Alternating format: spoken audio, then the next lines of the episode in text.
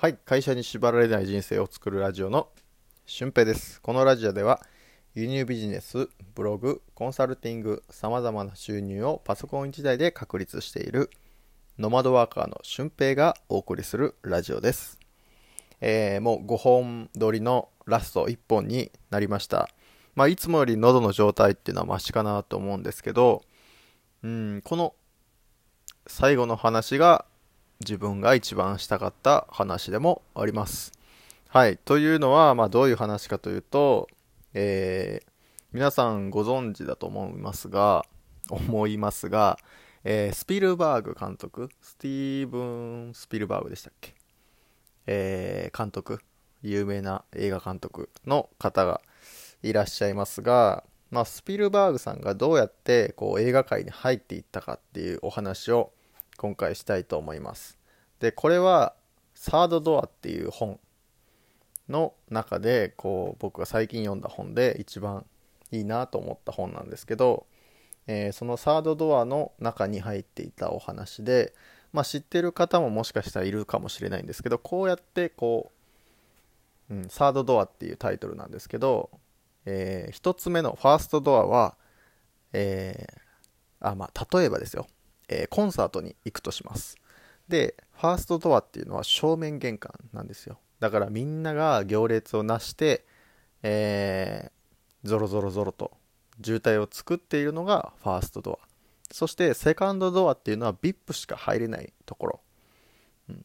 だからこう、顔パスで通ったりとか、まあそういう VIP しか通れないところがセカンドドア。で、サードドアっていうのはどうにかして何か方法をつけ、作って裏道から入れるっていうのがサードドアなんですよね。まあそういう概念なんですけど、えー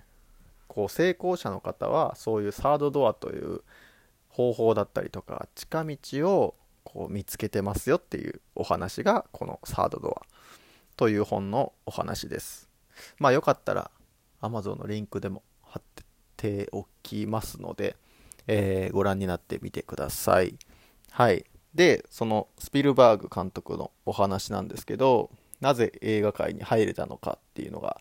まあ、すごく衝撃的だったのでお話ししたいと思います。で、これがまあスピルバーグゲームとかいう感じで語られていたんですけど、まあもともと映画が大好きだったんですよね。うん。でも、こう、映画の世界に入る。まして映画の監督になるっていうのは結構大変な道を通っていかないといけないし、いろんなコネがないと、まあ難しい道だったんですけど、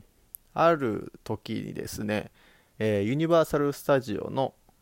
ハリウッド、ユニバーサル・スタジオ・ハリウッドっていうところがアメリカにあるんですけど、そこはこうテーマパークでもあり、映画を撮る撮影所でもあるんですよね。で、そのバスツアーに参加したんですよ。こう日帰りで、えーそのスタジオを巡るというバスツアーに参加したスピルバーグは、えーどうしてもこう映画関係の人とつながりたいとサードドアを見つけたいということでそのバスから飛び降りたんですよね。誰にも気づかれないように。まあ気づかれないのかっていう話なんですけどまあうまくこうバスが出発する頃に、えー自分は隠れておいてバスが出発してしまったんですよね。うん。でスピルバーグはどうしたかっていうと、えーそのユニバーサル・スタジオの中の人だと自分をこう装ってですね、えーうろうろするわけですよね。でその中の一番偉い人のところに会いに行って、えー僕はこうスピルバーグっていうものなんですけど将来映画に携わりたいと思ってますということを正直に、えー告白したんですよね。うん。そしたらその一番お偉いさんからじゃあ3日間だけ、えーこの中をこう探検していいよっていうことを言われてあありがとうございます。いろいろこう勉強させていただきます。ということで3日間、えーその中のユニバーサル・スタジオの、まあ、施設内を自由に見学していいようになったんですよね。でその間にスピルバーグが何をしたかっていうといろんなコネを作ったんです。うん。あのまあその映画関係のお偉いさんもそうですけどそこの警備員の方とかにもね信頼関係を築いていって3日終わったら家に帰らないといけない。で3日終わったんですけど4日目もスピルバーグはスタジオの中に1回出たんですけど入ることができたんですよね。でそれはなぜかっていうとあの入場ゲートの警備員と仲良くなっていてですね、えー、その警備員の方はスピルバーグのことをもう関係者だと思っていて、えー、あこんにちはということでお父さんのスーツを着てお父さんのヴィンテージの、えー、スーツケースを持ってスピルバーグは4日目もユニバーサル・スタジオの入場ゲートに現れたんですよね。でそうなるともう警備員の人はあこの人はもう関係者なんだと思ってあもうどうぞ入ってくださいっていう感じで中に入ることができたんですよね。うん、でまあその関係者とも仲良くなってスピルバーグは、まあ、結果映画の制作とかに携わることができた。で偉大な監督になれたということなんですけど、まあ、この話を聞いてまあ、どう思うかですよね。自分でこうサードドアと言われる成功への近道とか方法っていうのを見つけて、えー、実践していく。でその機会もまあ千載一遇のチャンスではあるんですけどうん多分バスツアーをずっと回ってるだけじゃ1日で終わってたんですよね。でバスツアーを抜け出したけどそのお偉いさんに会いに行っただけでは3日間で終わってたんですよね。うん、それがこううまくもっと入れる方法はないか。もっとこう近づく方法はないかということをまあ張り巡らせて、えー、思考を張り巡らせてですねそういった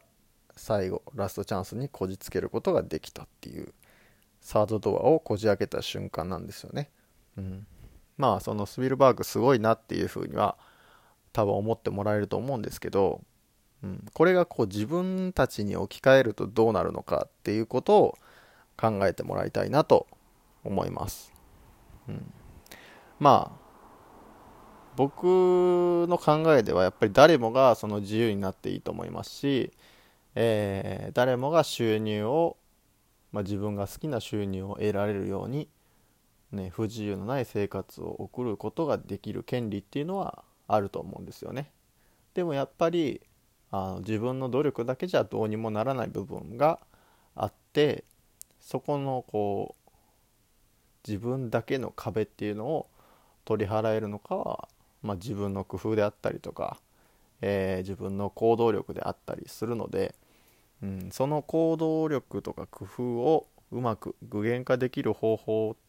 は何かっていうのを、まあ、考えていけばより自由になれるんじゃないかなって僕は思ってます。で、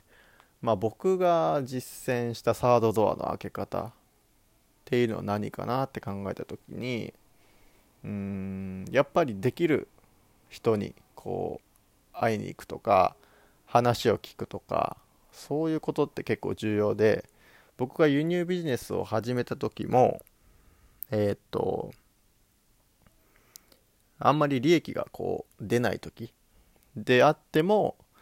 僕は四国にその時住んでたんですけど関東に直接お話を聞きに行ったりとか、うん、そこのこう旅費を惜しまなかったんですよね。そうするとそう行くたびに利益が伸びていっていろんな情報を聞けてモチベーションにもなって行動力にもつながって新たなつてが生まれて、うん、それがこう発信に生かされるとかブログに生かされる SNS に生かされるっていう風なことが、えー、たくさんありました。なので実際にこうそういう人に会いに行くとかコンタクトを取るっていうことが